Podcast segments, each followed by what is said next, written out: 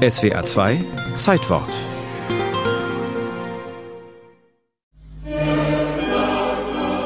Die Nationalhymne von Andorra, gesungen auf Katalanisch. Andorra ist das einzige Land der Welt, in dem Katalanisch Amtssprache ist.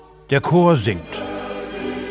Der große Karl, mein Vater, befreite mich von den Arabern, und vom Himmel gab mir Leben die Jungfrau von Merichel, die große Mutter. Karl der Große vertrieb einst die Mauren aus den Pyrenäen, so wurde das dünn besiedelte Land christlich und seine geschätzt 5000 Einwohner zu treuen Anhängern der heiligen Jungfrau von Merichel, der Schutzheiligen des Landes.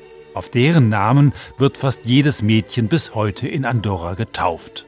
So war es auch bei Merichel Mateu Pi. Sie war lange Jahre Botschafterin Andorras, zwischenzeitlich sogar Außenministerin. Studiert aber hat sie Geschichte und kennt sich in der Historie Andorras gut aus. Das ist aber auch nicht schwer, denn viel passiert ist in Andorra nicht. Ein Land in den Bergen, nicht einmal ordentliche Straßen führen im Mittelalter hierher. Trotzdem streiten sich der spanische Bischof von Urgell und die Grafen von Foix im heutigen Frankreich um die Herrschaft.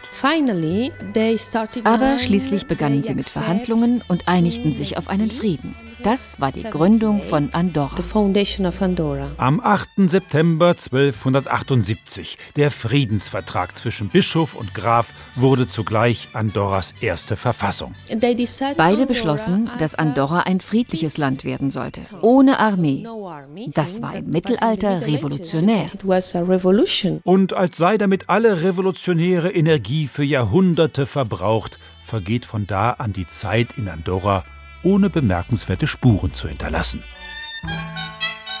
Und so kommen die Andorraner im 20. Jahrhundert an, ohne jemals Krieg geführt zu haben, ohne aufgeschriebene Gesetze, ohne Parteien zu gründen, ohne Gewerkschaften, ohne Demonstrationsrecht, ohne Arbeitslosenversicherung, aber auch ohne Arbeitslose.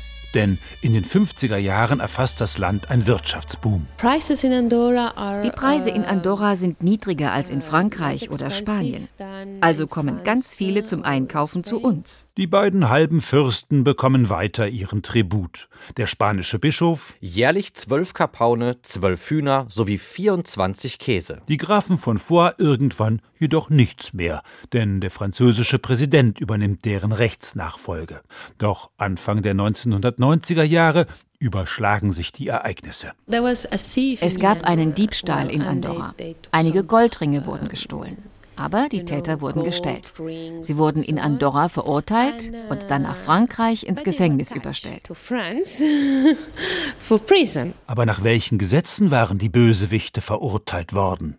Natürlich nach mittelalterlichem Gewohnheitsrecht, denn wie gesagt, aufgeschrieben wurden Gesetze in Andorra bis dahin nicht. Sie beschlossen deshalb, den französischen Kurfürsten vor dem Gerichtshof für Menschenrechte in Straßburg anzuklagen. Mitterrand war zu dieser Zeit französischer Staatschef, damit Kurfürst von Andorra. Und er forderte, Ordnung in das Staatsgebilde zu bringen und das zu ändern. Die Diebe wurden verurteilt und die Andorraner gaben sich 1993 eine neue Verfassung. Nach mehr als 700 Jahren wird der Feudalstaat abgeschafft. Andorra ist laut Verfassung ein unabhängiger, demokratischer und sozialer Rechtsstaat. Kein Käse, keine Kapaune, keine Hühner mehr für die Kurfürsten in Frankreich und Spanien. Stattdessen billiger Alkohol und Zigaretten für alle. Denn dank niedriger Steuern gilt Andorra bis heute als Einkaufsparadies.